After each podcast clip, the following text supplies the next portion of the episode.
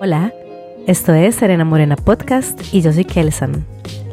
Este episodio se titula La vida, un juego de balance. Ayer, luego de un largo año fuera del mat, alejada de la práctica de asanas, decidí regresar, esperando en esta ocasión tener una práctica constante, como lo hacía antes. El año pasado, después de la fractura, regresar a yoga fue bastante difícil, la verdad. Entre que me dolía, sentir el cuerpo diferente, sentir que necesitaba hacer más pesas que otra cosa. Bueno, una excusa tras otra en realidad. El punto es que ayer regresé. Para, para, hacerlo muy al estilo Kelsan, decidí regresar un miércoles a las 6 de la tarde. Si alguien aquí practica en Satya, sabe que los miércoles a las 6 de la tarde la clase es la clase más dura de toda la semana. Balance de brazos. Una clase puro fuego, así caliente, altamente demandante, porque es una clase en la que se intenta hacer paradas de manos. y ya eso cambia todo. Pero la clase de ayer fue particularmente diferente.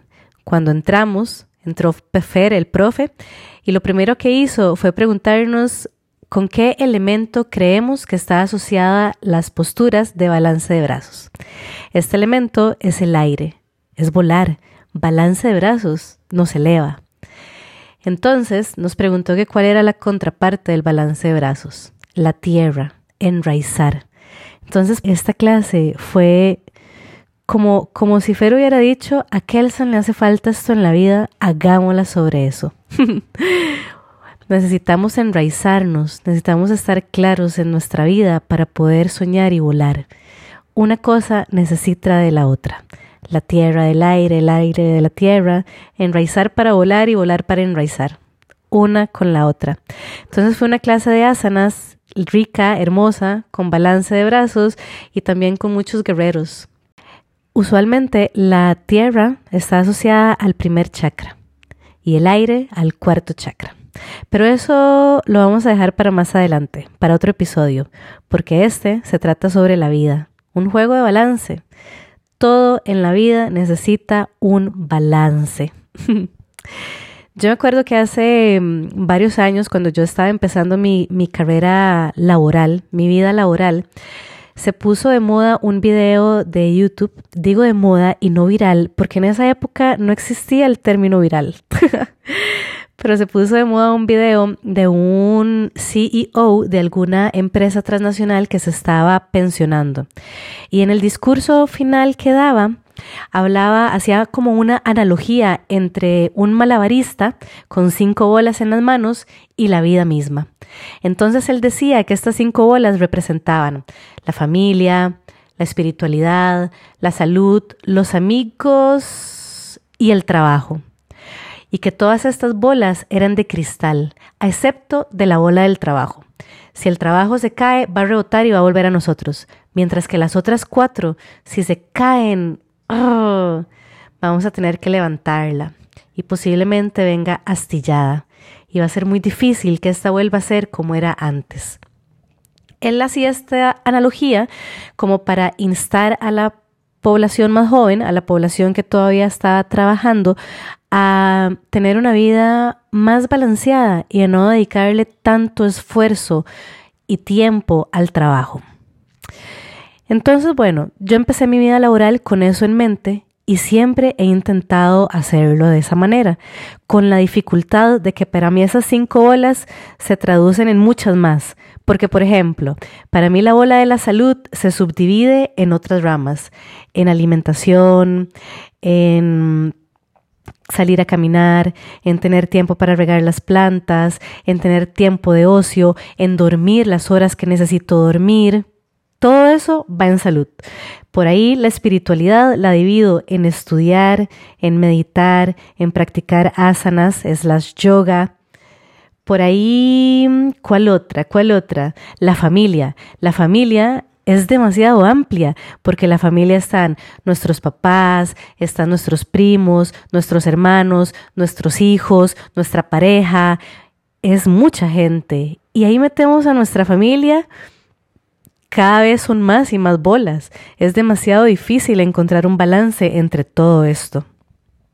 No hay tiempo que alcance para poder balancear todo esto. Pero ayer, luego de la práctica de yoga, cuando ya iba rumbo a mi casa, aunque en realidad antes de llegar a mi casa paré a comerme algo porque no tenía ganas de llegar a cocinar, pero cuando llegué a mi casa empecé a pensar. Empecé a debatir conmigo misma sobre ese balance en la vida que tanto me hace falta, que a veces a ratos siento que lo tengo, pero por ahí se me escapa entre las manos, como el meme de el mapache con el algodón de azúcar en las manos y que lo pone en el agua y se le desvanece. Y el aguinaldo pasa lo mismo. bueno, algo así me pasa cada vez que siento que tengo una vida balanceada. Se me desvanece entre las manos. Ayer ayer llegué a una conclusión o tal vez a una nueva fórmula, que más allá de ser cinco esferas o 15 o 25 esferas ahí intentando malabarearlas en el aire, es una fórmula en la que lo que necesito tener en balance es una cosa energética, es una práctica energética. Entonces ya no juego con tiempo, sino que ahora juego con energía. Si lo, si lo analizamos todo es energía, ¿verdad? Todo se puede traducir a términos de energía. Julius. es una broma nerd, snacker. Em, entonces, bueno, decidí que entonces uno puede hacer una lista, en lugar de hacer cinco esferas, hace una lista de todas las actividades que uno quiere realizar. Y estas actividades actividades las podemos como organizar de manera energética, como irlas clasificando, no clasificando, sino más bien calificando pasa es que esta calificación es muy personal porque depende de cada individuo y de su mm, priorización de actividades en la vida. Vamos con ejemplos. Mm, creo que un ejemplo fácil y palpable para la mayoría es el trabajo. El trabajo nos da satisfacción cuando lo hacemos bien. el trabajo nos da una remuneración económica. El trabajo nos da mm, un salario emocional, que para mí es tan importante como el económico. ¿Y qué le damos nosotros a cambio al trabajo? Nosotros a cambio le damos al trabajo tiempo, básicamente. Básicamente eso es lo que le damos. Entonces necesitamos que tener esa relación de lo que estoy recibiendo versus lo que estoy entregando esté en balance. En el momento en el que yo siento que el trabajo me está dando menos de lo que yo estoy dando, en ese momento entramos en un desbalance, en una inconformidad. Entonces tenemos varias alternativas, pedir un aumento o buscar otro trabajo. Punto. Si el desbalance es al revés, en el cual nosotros sentimos que estamos dando menos de lo que estamos recibiendo, posiblemente también vamos a tener una insatisfacción. Vamos a sentir ahí como no me lo merezco no me lo merezco. Y entonces ahí podemos ir al psicólogo a terapia para estar seguros de que sí lo merecemos. o tal vez nuestros jefes se den cuenta o el dueño de la empresa se dé cuenta que realmente no necesita nuestro puesto y bueno, chai chai, ¿verdad? Esa también es, es, es real. Les voy a contar un ejemplo, una anécdota que viví este año. Este año, en enero, hace un par de semanas, me contactaron para hacer un camarón. En ingeniería civil, uno le llama un camarón a aquellos trabajitos que tenemos fuera de nuestro trabajo formal. Este camarón era ir a ver una tapia eh, colindante entre dos propiedades que tenía un que se está moviendo, la tapia se está moviendo. Entonces era ir a verla, punto. Hasta ahí fue lo que, lo que conversamos. Luego de ir a hacer la visita, la cual yo cobré por anticipado, les di mis recomendaciones, me pidieron un, un, informe por escrito, al cual en ese momento yo les dije que estaba bien, que yo podía hacerles un informe por escrito, pero que tenía un costo adicional de tanto y que lo podía entregar en tal fecha.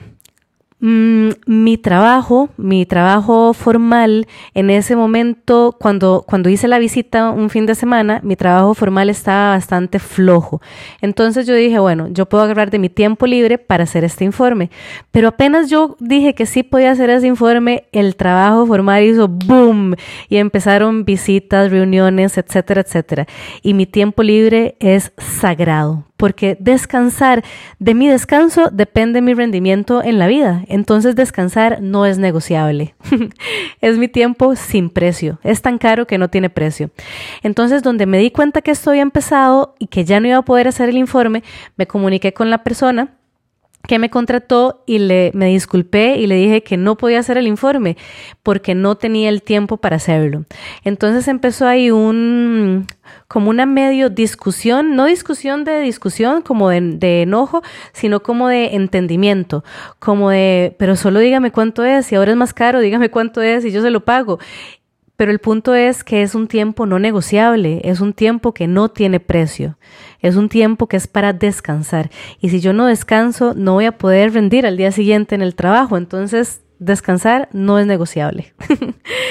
bueno, toda esta historia para llegar al punto final de que pues no acepté el trabajo porque energéticamente la energía que yo iba a dar, sin importar cuánto me pagaran, no iba a ser remunerada. No lo iba a hacer no iba a tener una energía de vuelta equivalente a lo que yo necesitaba. Entonces no lo acepté. Claro está que eso lo hice desde el privilegio de no tener una necesidad económica para haber aceptado el trabajo. Pero también en el momento en el que uno tiene una necesidad económica o de cualquier otro tipo, pues bueno, las, las equivalencias energéticas van variando. Por eso es que cada uno tiene que hacer su propia lista y su propia equivalencia energética. No pueden utilizar la que utiliza Kelsan, ni pueden utilizar la que utilizan sus amigos. Es muy personal. También lo podemos pensar como en relaciones de pareja, ¿verdad?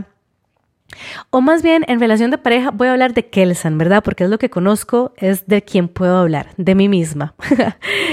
Ahí entra en juego otro término que sería el costo de oportunidad, que igual está ligado a la parte energética. Es cuánto doy yo versus cuánto voy a recibir. Y en este caso, que estoy soltera, entonces sería, ¿qué voy a dejar de tener? ¿Qué voy a dejar de tener en el momento en el que esté con alguien? Entonces, por ejemplo, si yo tengo paz y tranquilidad porque no necesito estar pensando en nada y todo lo que quiero es simple y sencillamente alguien con quien compartir, entonces es alguien que viene a sumar, no viene a restar. Pero si esa persona que aparece viene a, mm, no sé, en mi mente empiezan a haber divagaciones de, de, de inseguridades de lo que sea, de no sé si está con alguien más, o qué estará haciendo, o estará esto, o estará el otro, o no sé qué. Entonces ya esa es una persona con la que yo no podría estar porque me viene a restar energía. ¿Me explico? Entonces no entra en juego. ¿Para qué si estoy bien como estoy? ¿Verdad? Es simplemente alguien que venga a agregar y yo le agregue a su vida también. bueno. Yo creo que con estos dos ejemplos queda bastante claro el, la vara, el término de la equivalencia energética. De hecho, ahora que lo pienso, lo podemos ver en cosas muchísimo más simples como la comida. Si tenemos, a ver, sé que lo estoy llevando a un punto demasiado simplista y no es tan simple como eso, pero el cuerpo necesita balance energético. Entonces, necesita que uno coma o que ingiera la cantidad de calorías que el cuerpo necesita para vivir, para hacer el ejercicio que hace, para pensar, para respirar, para moverse, ¿verdad? Para existir. Si como más o como menos, entro en un déficit, ya sea de lo que estoy dando o de lo que estoy recibiendo. Entonces entra en un desbalance el cuerpo. Un desbalance que necesita ser regulado. Y así pasa con absolutamente todo podemos pensar también en términos de comprarme algo. Quiero comprarme unos zapatos que cuestan 260 dólares. Entonces yo pienso, ok, esos 260 dólares los transporto a energía y entonces yo pienso, ¿cuánto me cuesta a mí generar 260 dólares? ¿Y cuánto voy a disfrutar esos zapatos cuando los tenga puestos? Si eso está en equilibrio, si lo que yo tardo en generarlos es equivalente al disfrute que voy a tener cuando los tenga puestos, entonces juega, me voy a comprar los zapatos, no importa para qué sean, no importa si los voy a usar una vez o los voy a usar 15 veces, esos 260 dólares son equivalentes a la satisfacción que voy a tener. Punto. y así creo que podemos seguir con ejemplos durante horas, tras horas, tras horas, tras horas. pero también en este momento que lo estoy grabando, siento que suena mm, como una vida muy calculadora, ¿verdad? Es como todo está calculado, fríamente calculado. y en realidad, pues no es así. No es así, sin embargo, creo que es una buena fórmula, una buena base para intentar buscar esa vida balanceada, sin volverme loca entre familia, salud, trabajo, amigos, ¿verdad? Es demasiado, es demasiado. Mientras que sí, es como pasito a pasito, ¿verdad? Es como, ok, esto es lo que tengo al frente, evaluémoslo. Juega, démosle. Esto es lo que tengo al frente, evaluémoslo. No, esto no juega. Chao, nos vemos. Independientemente de si son personas plantas, actividades o lo que sea. Creo también que algo muy importante que aprendí en la práctica de yoga, cuando estábamos llevando el teacher training en uno de los últimos días con, con, uno de los profes, alguien le dijo al profe, a Matías, que nos recomendara, que si nos daba una recomendación para ahora que empezábamos a dar clases. Y la recomendación que Matías nos dio fue flexibilidad pero flexibilidad mental, esa capacidad de, mm, de cambiar el plan. Yo a la flexibilidad mental le agregaría desapego. Desapego al plan, desapego al resultado, desapego completo. Sí, sí, esta es la fórmula que utilizo, pero en el momento en el que me dé cuenta que esta fórmula esté equivocada, listo, va de nuevo. Busquemos una nueva fórmula y sigamos con la vida. Que llorar sobre el tiempo perdido no fue perdido. Ya me di cuenta que esa fórmula no sirve.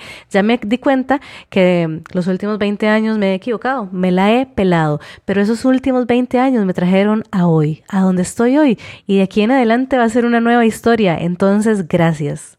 Flexibilidad mental y desapego. Desapego al camino, desapego al resultado, desapego a las decisiones que ya he tomado. Desapego. No es tan fácil como suena. Yo a veces pienso, cuando estoy pensando sobre el desapego, pienso como en mí misma, ¿verdad? Como qué tan apegada estoy a quién soy yo. bueno, ahí entramos en otra, ¿verdad? En quién soy yo. Pero entonces el otro día estaba pensando como físicamente. Si alguien habla de Kelsan, va a decir, sí, una colocha, ajá, morena, ajá, de ojos grandes, expresivos, una sonrisa linda. Esa es la descripción física que yo daría de mí misma. Y entonces yo pienso, y si ya no tengo los colochos, y si ya no tengo la melena, dejo de ser Kelsan. Bueno, en ese momento decidí amarrarme un pañuelo como un turbante en la cabeza y ver si me, si me identificaba conmigo misma. y dije, sí, maestra, sigue siendo Kelsan, es la misma cara. Lo que sí creo que tengo muy apegado es mi mirada. Esa, esa, sí, sí, sí. Creo que si pierdo la mirada, tal vez sí ya no sea esta Kelsan, sino otra Kelsan. Pero bueno, una vez más, este episodio no se trata sobre eso, se trata sobre el juego del balance. Entonces, donde volvemos al juego del balance, podemos pensar en frases icónicas como ni tanto que queme al santo, ni tampoco que no lo alumbre. Básico para la vida, básico. También podemos pensar en las cuerdas de una guitarra. Si están muy tilintes, desafinan, desentonan. Y si están flojas, no van a emitir el sonido que tienen que emitir. Entonces también tienen que quedar ahí en un balance, en su punto exacto. Podríamos pensar, para traer la colación de una vez, en el suelo pélvico. El suelo pélvico también es en ese punto exacto, tanto en tono como en fuerza. Si se nos pasa de tono o se nos pasa de fuerza, vamos a tener los mismos padecimientos que si se nos debilita en tono o se nos debilita en fuerza. Balance, un balance perfecto es lo que necesita nuestro suelo pélvico. Si ahora nos desviamos un toquecito y nos vamos para una rama de la ciencia, a la física, la tercera ley de Newton, acción-reacción. Si un cuerpo está en equilibrio es porque tiene dos fuerzas aplicadas en direcciones opuestas, pero las fuerzas son equivalentes. Si no, si, si el, la vara se está moviendo es porque hay una fuerza más fuerte que la otra que permite que se rompa la anterior. ¿Eso se entendió o es más fácil con un dibujo? De fijo es más fácil con un croquis, pero bueno, podemos imaginarlo. También está el yin y el yang, el bien y el mal, la luz y la oscuridad. El nivel A nivel espiritual podemos pensar en la conexión y la desconexión. Son necesarias una para la otra, nos guste o no nos guste. Yo sé que cuando estamos conectados, mmm, estar conectado, ¿qué querrá decir, verdad? Mm, bueno, ya esto. Se las trae, se las trae, dirían en malicia indígena. Pero bueno, la parte espiritual, a nivel espiritual, la conexión necesita de la desconexión. Y si somos personas que queremos empezar a traducir el mundo espiritual a este, a este mundo que es más tangible, necesitamos de la desconexión para poder conocer el mundo, para poder entender qué es lo que está pasando ahí, para poder saber qué es lo que el mundo necesita. Necesitamos de la desconexión para poder entrar a la conexión y traer la información que se necesita. Creo que eso ya fue todo otro tema por aparte, pero como en todos los episodios de Serena Morena, se toca un tema y muchos otros más quedan ahí en el aire, listos para un día ser traídos y que ese sea el tema principal de un nuevo episodio. en este momento siento como unas ganas inmensas de que este episodio, en lugar de ser un podcast que queda grabado y subido en una plataforma, fuera un conversatorio y estuviéramos todos juntos así sentados y entonces poder abrir el debate, poder abrir la conversación y que me digan qué piensan, qué opinan del balance. Esto será una locura total, será factible para la vida, nos ayudará a vivir de una mejor manera o simplemente me quedé divagando en la conexión y la desconexión y la información y qué necesita el mundo. en fin, este ha sido el episodio de hoy. Espero que lo hayan disfrutado. Si les gustó, acuérdense de compartirlo, de darle seguir en Spotify y si quieren me pueden buscar en Instagram como serena.morena.life.